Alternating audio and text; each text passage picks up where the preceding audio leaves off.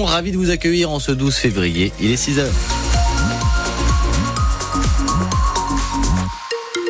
Nuages et pluie au menu de ce lundi. Euh, ciel encore bien chargé, quelques gouttes ce matin, même chose cet après-midi.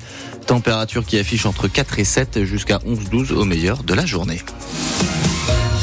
Les vacances scolaires ont, ont, démarré pour la première zone, notamment les Parisiens et les Toulousains, mais la neige n'est toujours pas arrivée dans les Vosges. Impossible de faire du ski, alors euh, la station du Lac Blanc s'adapte et propose d'autres activités comme euh, des balades en VTT, de la luge sur rail ou des courses d'orientation. Mais sans la neige, les touristes ont moins envie de venir et ça se ressent dans les hôtels, Guillaume Chaume. C'est le cas à l'hôtel-restaurant Les Terrasses du Lac Blanc. À un jet de pierre de la station de ski, pas de neige entraîne seulement un taux de réservation de 25% pour les vacanciers parisiens. Pascal Marchand est le gérant de l'établissement. On aura du mal à remplir uniquement avec cette zone-là. Et en plus, euh, bah, la météo est pas avec nous pour euh, faire des réservations de dernière minute. L'an passé, la neige était là pour les vacances de février, ce qui a fait un beau temps de remplissage. Du côté de l'office de tourisme, le plan B est lancé au lac Blanc. Pas de neige, il faut donc s'adapter pour contenter les familles parisiennes. Christophe Bergamini, le directeur. La bonne nouvelle, les super débutants, euh, ils auront quand même une petite plaque de neige avec l'école de ski français qui leur proposeront des petits cours d'initiation. Et puis après, on va emmener les gens en balade avec nos accompagnateurs en moyenne montagne. On va leur faire découvrir les, les traces des animaux, peut-être voir euh, si on a de la chance les chamois, de les initier également à la marche nordique, faire une course d'orientation en famille. Les Parisiens ne font pas partie de la clientèle principale dans les Vosges, mais les professionnels misent sur la deuxième partie des vacances avec l'Alsace notamment.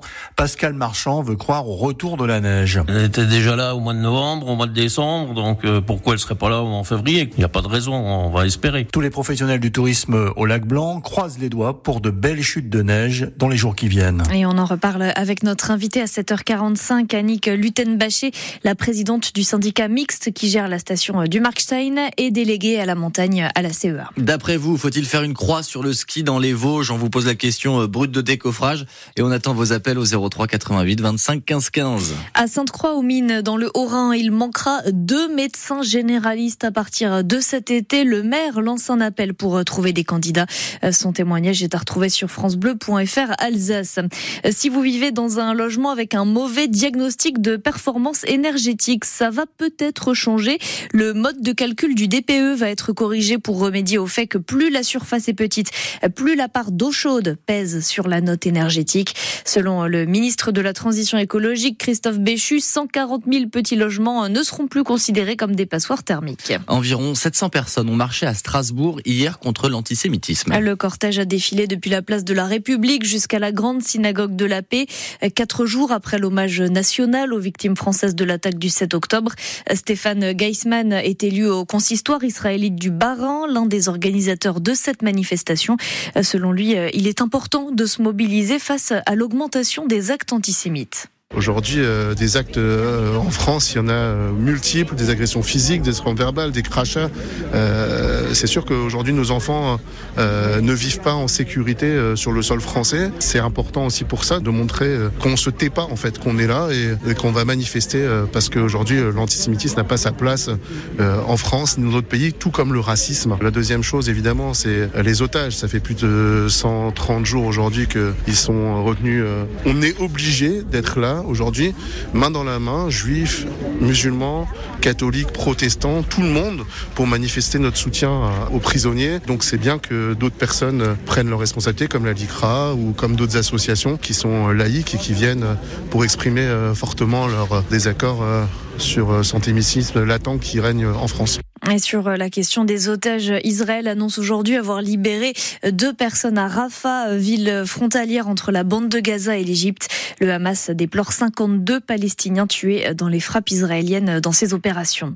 Une autre mobilisation sur un tout autre sujet, la fermeture d'un sentier de randonnée à Rimbar-Premasvo dans le Haut-Rhin. Environ 500 personnes ont manifesté hier pour dénoncer la fermeture suite au rachat de la zone par un groupement forestier.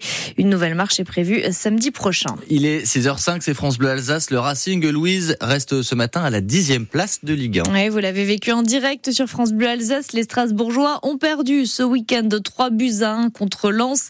Ils doivent se reprendre s'ils ne veulent pas dégringoler encore plus dans le classement, Luc Dreosto. La saison du Racing est pleine de paradoxes. Il a d'abord remporté des matchs sans bien jouer et se créer beaucoup d'occasions. En 2024, il se montre plus convaincant dans le jeu, mais il ne gagne plus en Ligue 1. À Marseille, les Strasbourgeois ont pourtant tiré 18 fois au but contre 8 à leur adversaire, 20 tirs à 9 même contre le PSG et 19 tirs à 10 à Lens.